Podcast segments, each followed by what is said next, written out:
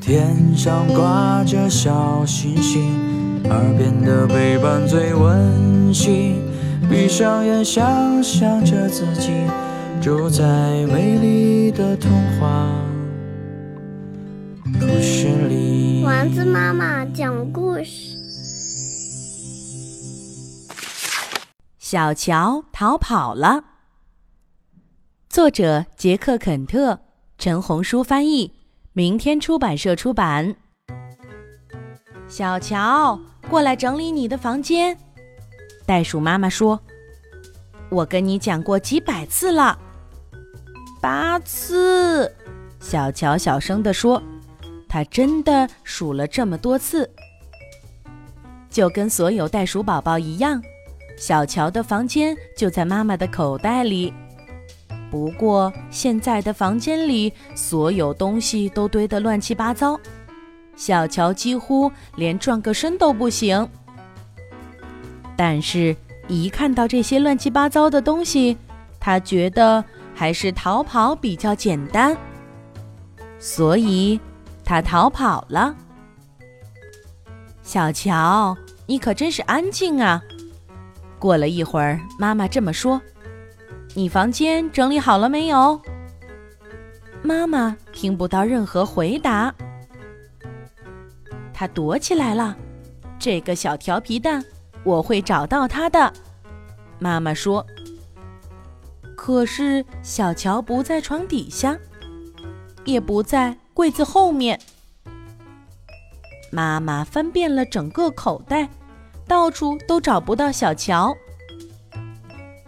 妈妈看到一张纸，上面用蜡笔写了几个字：“我走了，再见，小乔。”小乔逃跑了，妈妈说，她哭了起来，然后出发去找小乔。消息传得很快，大家都听说小乔的妈妈有个空房间，好几个家伙都来打听。这个房间不出租，妈妈说。可是他们还是看来看去，试来试去。最后，他们觉得这个房间不适合任何人。这是小乔的房间，妈妈说。这个时候，小乔正在想办法找个新地方住。可是每个袋鼠妈妈的口袋都刻满了。不过，小乔找到一只鹈鹕，它的袋子是空的。鹈鹕张开了嘴，小乔搬了进去。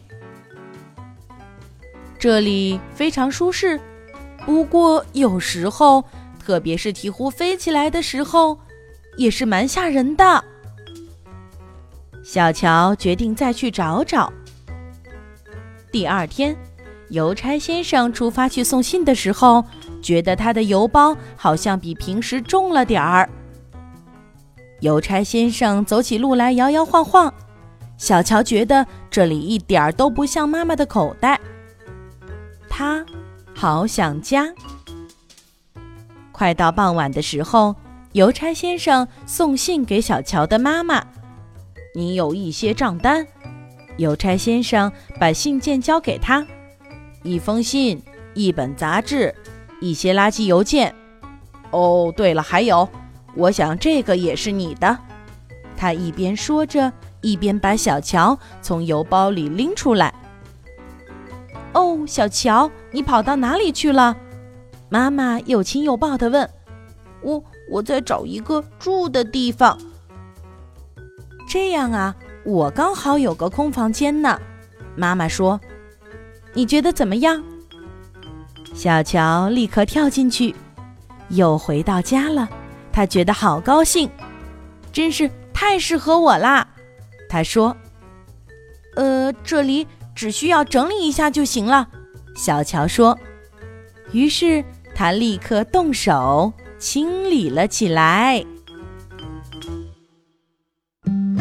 今天的故事由丸子妈妈讲述。如果你喜欢，欢迎添加丸子妈妈的公众微信号“丸子妈妈讲故事”，宝贝儿，我们该睡觉了。天上挂着小星星，耳边的陪伴最温馨。闭上眼，想象着自己住在美丽的童话故事里。丸子妈妈讲故事。